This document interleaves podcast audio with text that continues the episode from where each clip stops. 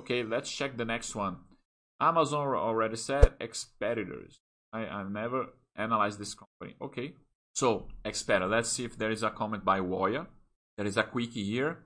So, Foundation 1979, uh, Expeditors International of Washington. It's an American company. Okay, so logistics and exporting merchandises, right, guys? So it's strategy uh, based on services. So airplanes, ships, and trucks they are higher, but uh, they don't belong to the company. Okay, so the company uh, has uh, more flexibility on its approach. Okay, the financial historical remarkable for no debts, uh, a lot of cash. Okay, so let's check it out the numbers. Looks like an interesting company. Okay. Okay, uh, before that, uh, highly consistent profits. I, uh, 1990, an IPO, consistent EPS growth, low leverage or debt-free company. Let's check the numbers. Let's see EBITDA. Just a second. EBITDA.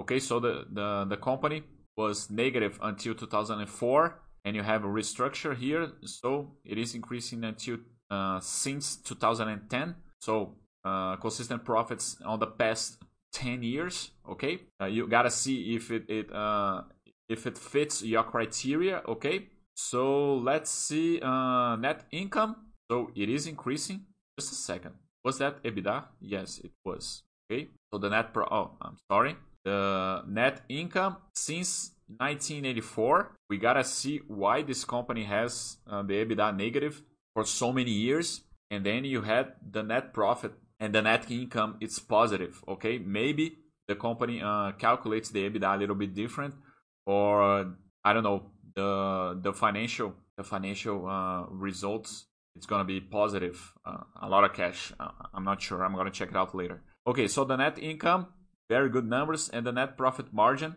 around 80% but it's consistent. Okay so good numbers here.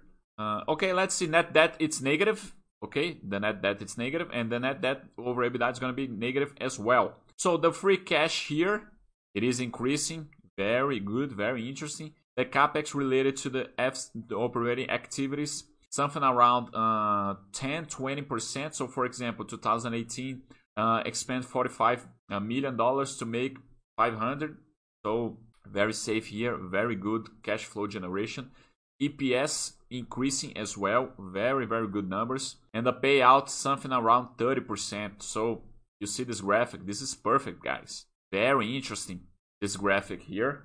So uh, very interesting company. Okay, it is a company that uh, here with the stock prices uh, didn't have uh, much the same return as the other one, but uh, very interesting here the graphic.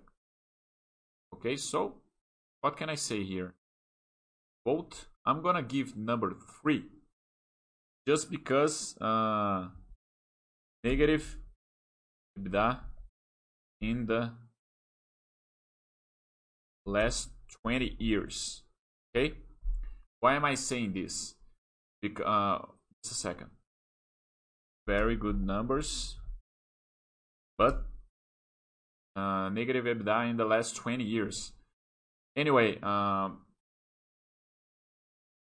not last 20 years, just, just I'm sorry. Uh, negative EBITDA before 2010.